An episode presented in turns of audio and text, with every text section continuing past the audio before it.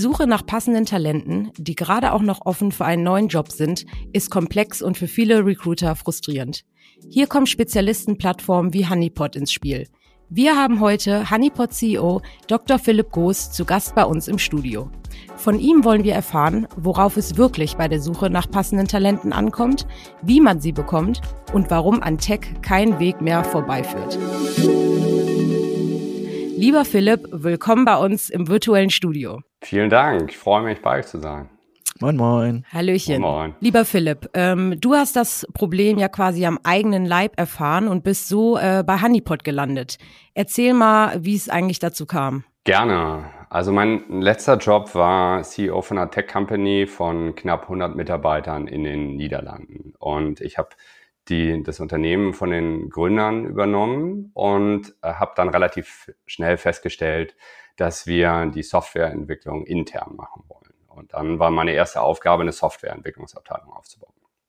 So, ähm, die Herausforderung war, dass das Unternehmen in Driebergen Seist ist. Das kennt kein Mensch. Das ist so ein kleines Dorf in der Mitte eigentlich der Niederlande, äh, schön weit weg von allen attraktiven Städten. Und ich habe dann die in den ersten Monate äh, meines neuen Jobs damit äh, zugebracht, irgendwie neue Tech-Talente insbesondere anzuwerben. Und ich war damit, gelinde gesagt, nicht sehr erfolgreich. Und dann habe ich ähm, nach ähm, gut einem Jahr kapituliert und habe die komplette Company nach Amsterdam umgezogen, in der Hoffnung, dass ich dort dazu in der Lage bin, wirklich Talente zu finden. Und Glücklicherweise war ich das. Ich konnte Talente dann auch international ähm, überzeugen, zu, also zu meiner damaligen Firma Super Online zu kommen. Aber es war natürlich eine riesige Herausforderung ähm, für die Company, hat äh, viel gekostet und viel Veränderungen nach sich gezogen. Es war echt ein drastischer, drastischer Schritt.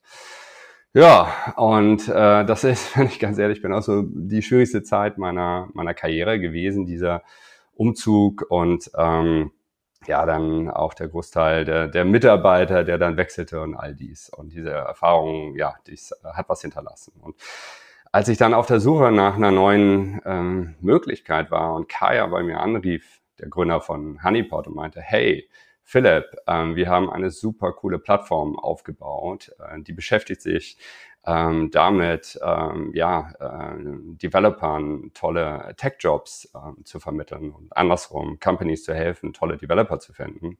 Da dachte ich, boah, das Problem kenne ich echt am eigenen Leibe. Und ja, das war erstmal der, der Einstieg war super positiv dann schon in die, in die Gespräche. Mit den ganzen Erfahrungen, die du jetzt gesammelt hast, ich bin ja in Osnabrück. Wir haben auch ein Büro in Hamburg.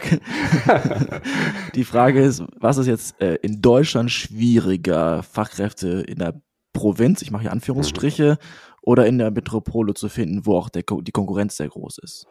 Ja, das ist, das ist, ein, das ist eine gute, gute Frage, weil worauf du ansprichst, ähm, also was, was du ansprichst, ist natürlich, ähm, dass es wahrscheinlich leichter ist, in den Metropolen neue Mitarbeiter zu rekrutieren, gerade jetzt im Tech-Bereich, aber diese dann auch langfristig zu halten, ist schwer. Und faktisch, wenn wir mal auf das Segment blicken, was wir als, als Honeypot ähm, uns fokussieren, also wirklich Software, klassische Softwareentwicklung, dann sehen wir da eigentlich eher so eine Verweildauer von zwei Jahren äh, im Schnitt in den Unternehmen. Und das ist natürlich, wenn man gerade in der Provinz ähm, und in, in etablierteren Unternehmen über Verweildauern spricht, die die, die Mitarbeiter dann tatsächlich äh, aufweisen. Das ist natürlich ein drastischer Wert, aber das ist die Realität.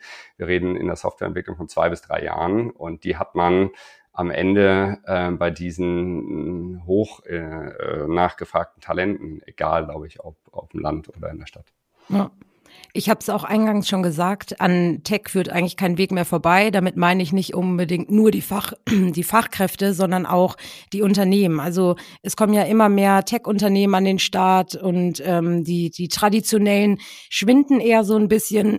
Und es ist so, dass über ein Drittel äh, der Unternehmen ja auch im, im gesamten Jahr jetzt äh, 2021 geplant haben, mindestens eine zweistellige Zahl an neuen Tech-Talenten einzustellen. Ähm, woher kommt denn plötzlich dieser wenn man es so nennen kann, Aufwärtstrend. Ähm, denn gefühlt äh, liest man gerade wieder überall, wie hoch der Bedarf nach solchen Talenten ist. Ja, Ja, gut, also wir haben ja so ein bisschen so einen Rollercoaster-Ride hinter uns, wenn wir ehrlich sind. Ne? Und das haben wir als Honeypot auch selber am eigenen Leibe erfahren. Also mit dem Beginn der, der Pandemie, ähm, mit einer leichten Verzögerung, aber dann brach wirklich die, die Nachfrage kurzfristig nach, ähm, auch nach Developern ein. Der gesamte Jobmarkt brach ja ein, aber insbesondere nach Developern. Und da sehen wir jetzt natürlich absolute Erholung. Wir sehen diesen, diesen Rückenwind ähm, der, der wirtschaftlichen Erholung und ähm, wir sehen damit auch entsprechend ein, ein, ja, eine hohe Nachfrage nach verschiedenen Fachkräften, aber insbesondere auch nach Softwareentwicklern. Und das ist nämlich der zweite Punkt. Wenn wir mal darauf blicken, was hat dann auch gerade in der Pandemie, welche äh, Businesses haben denn gut funktioniert? Und da haben wir gesehen, dass gerade digitale Geschäfte häufig wesentlich resilienter oder respektive sogar erfolgreicher waren und sehr schnell wachsen konnten, wenn wir uns jetzt mal beispielsweise eine Salando oder so angucken, wie die sich entwickelt hat oder andere digitale Modelle.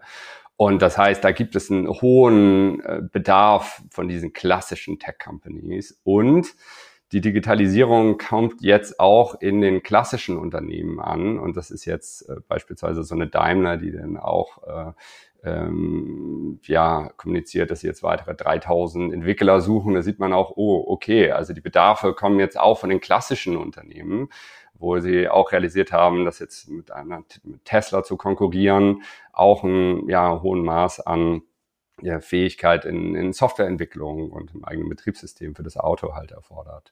Und also wir sehen wirklich aus allen möglichen äh, Treibern, dass diese, die Nachfrage nach Softwareentwicklern rapide, rapide steigt. Und äh, wir haben nur eine kurzfristige Delle durch die Pandemie gesehen, aber jetzt sehen wir, wie das wirklich wieder voll anzieht. Klar, die Nachfrage steigt immens. Wie ist denn das Angebot? Also ist es nach wie vor ein attraktiver Job? Wollen das Männer und Frauen äh, wirklich lernen und reingehen? Oder ähm, entwickelt sich da die Kurve nicht so exponentiell wie bei der Nachfrage.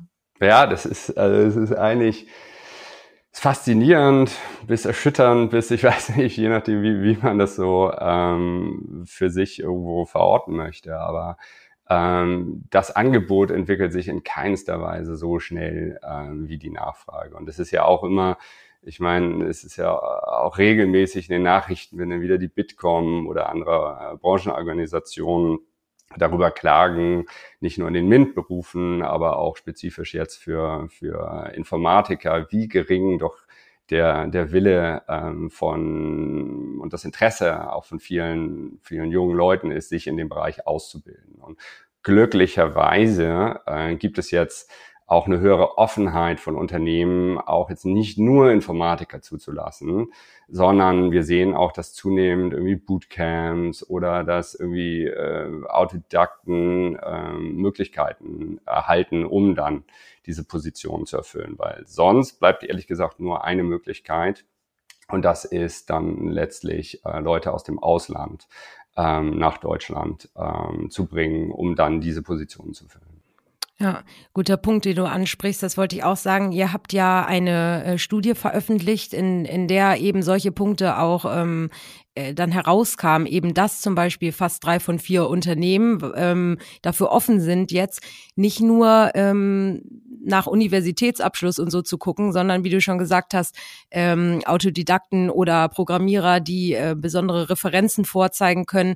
Und vor wenigen Jahren war es auch so, dass man eher gesagt hat, lass uns hier im Dachraum mal schauen, äh, denn alleine auch das Thema Sprache und Kultur ist ja ein sehr wichtiges. Ich habe das auch mit Alex schon schon besprochen. Das wird einem auch immer bewusster, dass sehr viele äh, Fachkräfte aus dem Ausland hier in in äh, den Unternehmen eben ja auch erstmal ähm, klarkommen müssen quasi. Ne? Die kommen aus ganz verschiedenen Kulturen und dann äh, kommen sie hier nach Norddeutschland oder noch schlimmer nach Osnabrück, nach Hamburg. So ja, sorry Alex, der musste sein. Also ich stelle mir so einen Südamerikaner äh, vor, der jetzt äh, sich dann doch entschieden hat, ähm, nach Deutschland zu kommen äh, wegen des Jobs. Und dann ist das auch ein richtiger Clash. Aber es geht ja nun äh, mal nicht anders. Ne? Also ich würde jetzt äh, mal sagen, klar, andere Branchen können sich davon was abgucken und es geht nicht anders. Aber an Remote führt ja dann irgendwie auch kein Weg mehr vorbei, oder? Mhm. Wenn's da ja, genau. Geht.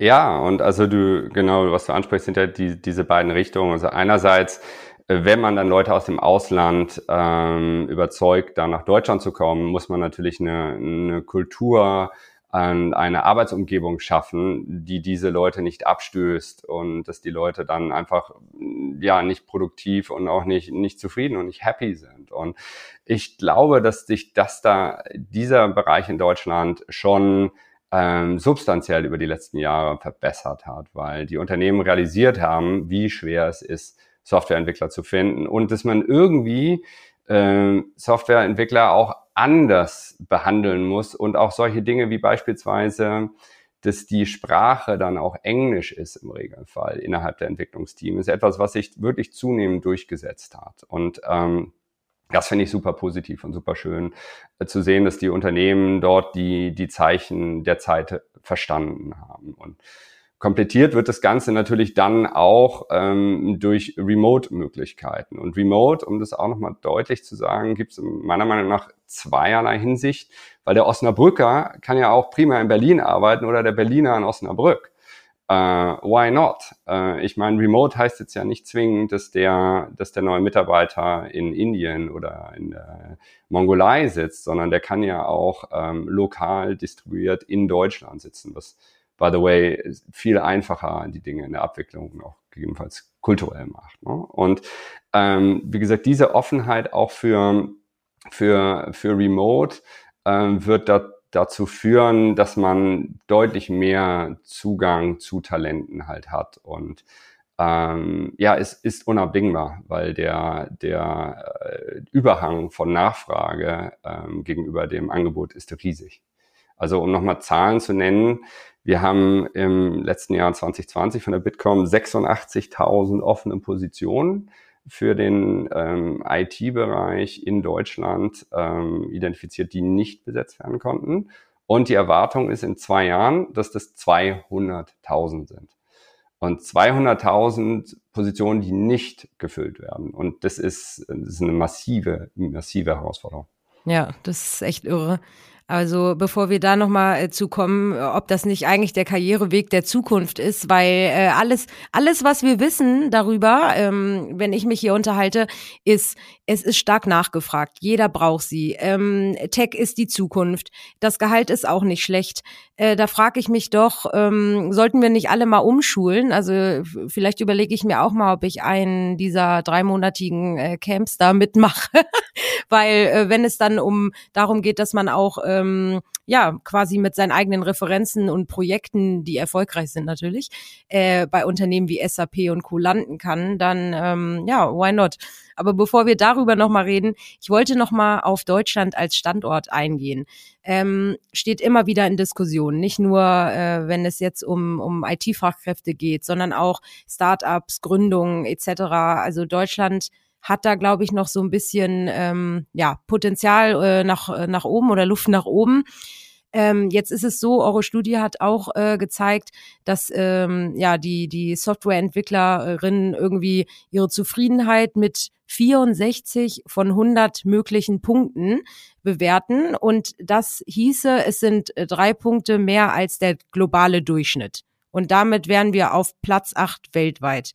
Wir zwei haben äh, im Vorgespräch uns darüber ausgetauscht. Für mich klingt das, ach Mensch, Platz acht weltweit, äh, das ist doch nicht schlecht. Ähm, aber so doll ist das irgendwie nicht, oder? Ja, also und das, äh, wenn man wenn man die Ergebnisse der Studie sich anguckt, auch nicht überraschend. Also beispielsweise was das Gehalt betrifft, äh, schneiden äh, schneidet Deutschland gut ab. Also Softwareentwickler, die äh, in Deutschland arbeiten, sind im Schnitt äh, zufriedener als ähm, im, im globalen ähm, Schnitt mit äh, den Kompensationsmöglichkeiten. Was weniger und das ist auch nicht so überraschend, etwas was weniger gut in Deutschland ist, ist beispielsweise die Weiterentwicklungsmöglichkeiten und vor allem die Flexibilität. Und Flexibilität gerade jetzt in diesen ähm, Post-Corona oder, oder Ende Corona, so Gott will, äh, Zeiten, ähm, was wir jetzt ja auch schon ne, uns, uns über die letzten 18 Monate ähm, an, an Freiheitsgraden als neue Normalität empfinden, das irgendwie weiterzuführen. Es ist so wichtig und es ist gerade den Softwareentwicklern total wichtig. Rein hypothetisch, wir haben es alle verstanden, wir müssen in irgendeiner Form Remote Work anbieten. Angenommen, alle Unternehmen in Deutschland würden das tun, also das wäre kein Wettbewerbs Wettbewerbskriterium mehr. Was könnte ein Unternehmen tun, um möglichst attraktiv für diese Zielgruppe SoftwareentwicklerInnen zu sein? Also das fängt ja schon mal vorne an beim Recruiting und ähm, da ist eine der der großen Herausforderungen erstmal wirklich das Verständnis. Also inwieweit ähm, kann ich überhaupt ähm, einen Softwareentwickler differenzieren, dass er, dass ich ihn anspreche in Art und Weise, ähm, dass er sich verstanden fühlt. Und ähm, es gibt nicht den Softwareentwickler, es gibt irgendwie Frontend, Backend Engineer, es gibt Data Engineer, es gibt Data Scientist, es gibt DevOps, es gibt QA, es gibt verschiedene Stacks, mit denen sie arbeiten, es gibt verschiedene Frameworks. Ähm, und wenn schon die Ansprache vorne falsch läuft und ich frage irgendwo einen Backend-Engineer für einen klassischen Frontend-Job äh, und wo auch die Seniorität nicht passt, dann denkt er, mein Gott, das ist einfach nur Noise. Ich, ich will mit dem Unternehmen gar nicht in Kontakt treten. Und da, da geht's schon mal am meisten eigentlich am Anfang falsch. Und das Problem ist, dass äh, die wenigsten Unternehmen dann wirklich über einen dedizierten Tech-Recruiter haben, sondern die machen das über, wenn sie kleiner sind, über den allgemeinen HR oder dann vielleicht über einen normalen Recruiter und diese Ansprache vorne schon mal klar zu kriegen. Das ist schon mal schwierig. Und dann, wenn du diesen Fall quasi des in Anführungsstrichen perfekten Wettbewerbes hättest, Standort würde theoretisch jetzt keinen keinen Impact mehr haben, weil alle fully remote wären, dann geht's wirklich genau um die Punkte, die ich, die ich eben meinte. So, hey, wie sieht's eigentlich aus mit, ähm, äh, mit der Flexibilität, mit der Work-Life-Balance und habe ich hier einen, einen Purpose von der Company und einer Unternehmenskultur, ähm, wo ich wirklich gut ähm, dazu passe. Aber das große Problem ist dann noch, bevor du die Leute halt eingezogen hast, wie kommst du an die überhaupt ran? Und da scheitern ganz, ganz viele Unternehmen. Ja, gute, gute Brücke, weil darüber wollten wir natürlich auch nochmal mit dir reden. Ähm, da gibt es jetzt, äh, wie gesagt, Spezialistenplattformen wie eben Honeypot. Ähm, wie, wie, wie hilft Honeypot denn da? Also worin liegt die Stärke von Honeypot in diesem heiß umkämpften Markt? Also ich glaube, die, die Grundidee von, von Honeypot, wie, ähm, wie Kaya, der, der Gründer, ähm, damals Honeypot als, als Vision dann realisiert hat und der wir immer noch, immer noch folgen und an die wir zutiefst glauben, ist, dass der Markt sich umgedreht hat. Der Markt ist für Softwareentwickler kein Markt, in dem ähm, Softwareentwickler sich um Positionen ähm, bewerben, bemühen müssen, sondern wo Unternehmen sich um Softwareentwickler bemühen müssen. Und die Art und Weise, wie wir das angehen, ist, wir nennen es halt Reverse Recruiting, ist es, ähm, wir kuratieren ähm, Softwareentwickler, die auf Honeypot aufmerksam werden und die auf der Suche nach einem neuen, tollen Job beim Startup, Scale-Up in erster Linie sind. Und die kommen zu Honeypot und wir äh, lassen die die Besten, die, die am besten, wo wir wissen, die haben eine gute Chance, auch äh, attraktive Jobs auf Honeypot zu kriegen, die lassen wir auf die Plattform und ähm, investieren viel Zeit, um Profile mit ihnen zu arbeiten, die sehr aussagekräftig sind.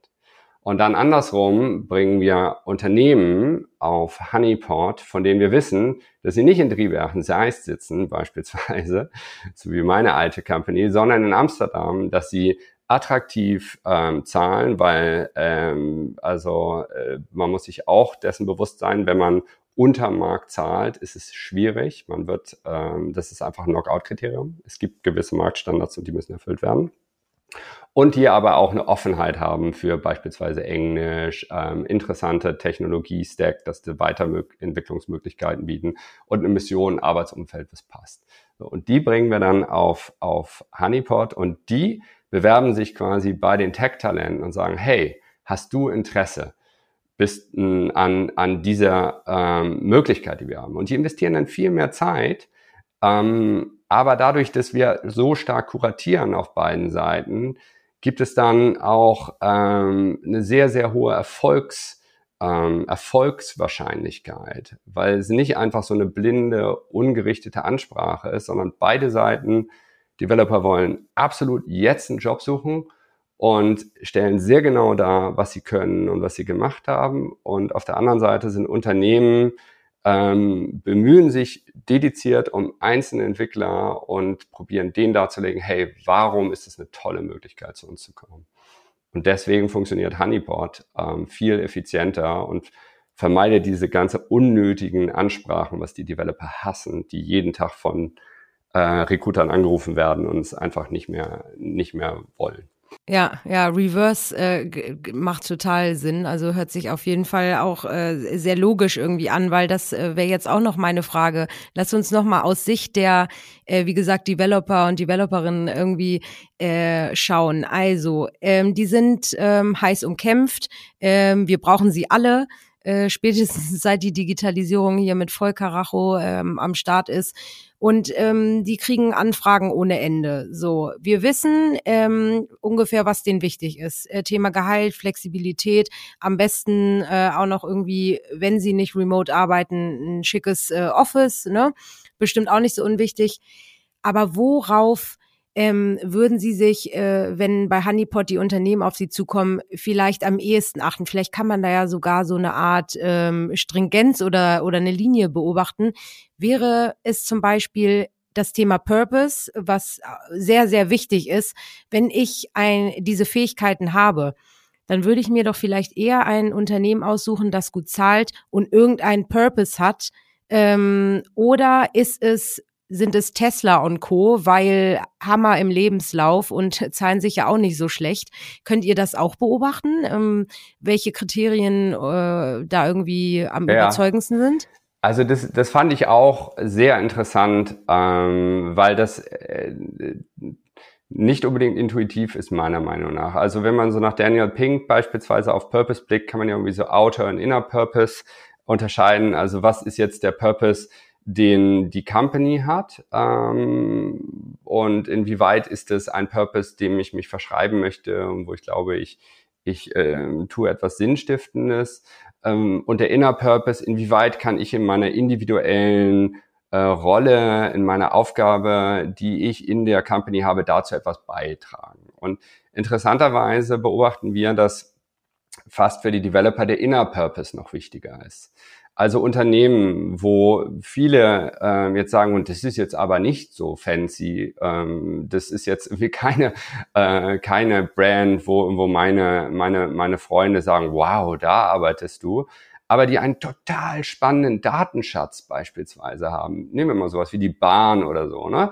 Und mit und die Möglichkeiten und die Ressourcen geben, um daraus irgendwie ein tolles Produkt zu bauen und ganz spannende Analysen zu machen und am Ende ein, ein schwieriges Problem zu lösen, kann eine hochattraktive Position darstellen.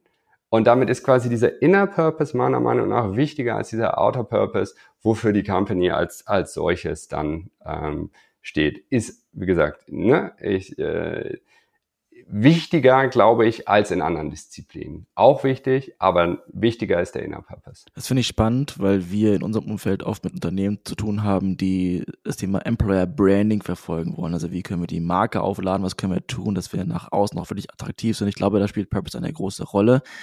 Zum Abschluss würde ich gerne noch mit dir einen Ausblick wagen, ähm, ob sich die Situation möglicherweise entspannt, weil es gibt ja Technologien wie künstliche Intelligenzen, die wir unterstützen können zu programmieren. Es gibt äh, No-Code-Plattformen, die es ermöglichen, ohne irgendeinen technischen Background ähm, zu programmieren, in Anführungsstrichen.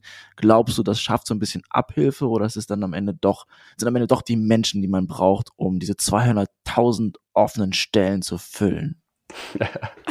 Ja, also ich, Sehr gut. Ich, ich glaube, ähm, dass die, die Softwareentwicklung jetzt vor allem auch die, die Branchen stärker durchdringen wird, äh, die es bisher noch irgendwie abgewandt haben, äh, gerade wenn ich jetzt auf Deutschland blicke, sich damit auseinanderzusetzen. Und somit glaube ich, dass der Gesamttrend, äh, auch wenn du, wie du schon beschrieben hast, wo gegenläufige Elemente hast, wo du stärker durch stärkere Standardisierung, Automatisierung irgendwo Teile substituierst, glaube ich, insgesamt ist ein totaler äh, Drive hin zu, zu mehr Wissen und Fähigkeiten in Softwareentwicklung und angrenzend zur Softwareentwicklung notwendig. Und damit werden diese Positionen, die dort ähm, gesucht werden, einfach noch deutlich, deutlich steigen. Und das muss jetzt nicht immer nur der klassische Softwareentwickler sein.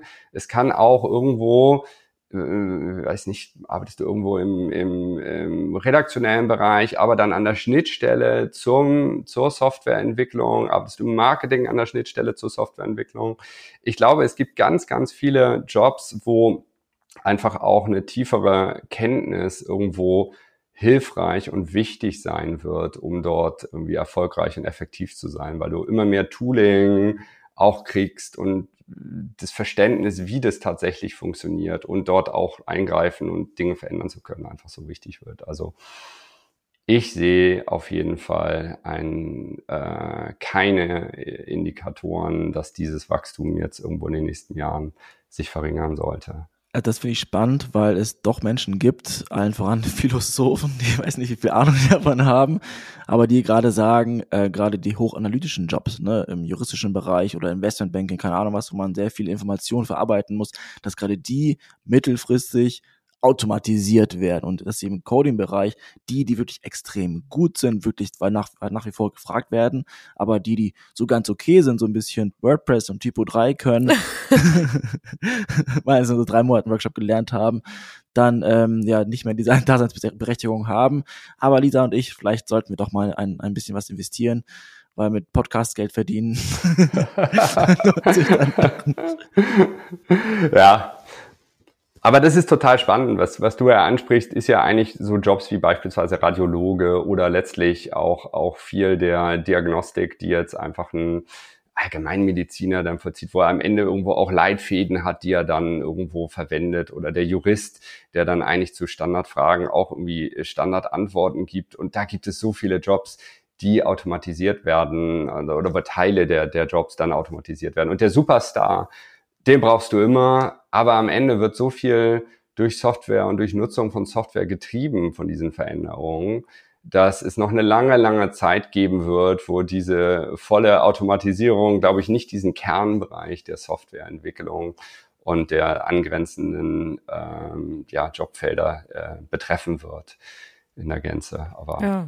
Lass uns mal schauen. Also noch bin ich nicht in der Kartei von Honeypot. Also ich kann mich auf jeden Fall nicht an eine äh, Anfrage und, äh, oder eine Bewerbung erinnern. Aber das kann sich ja ändern.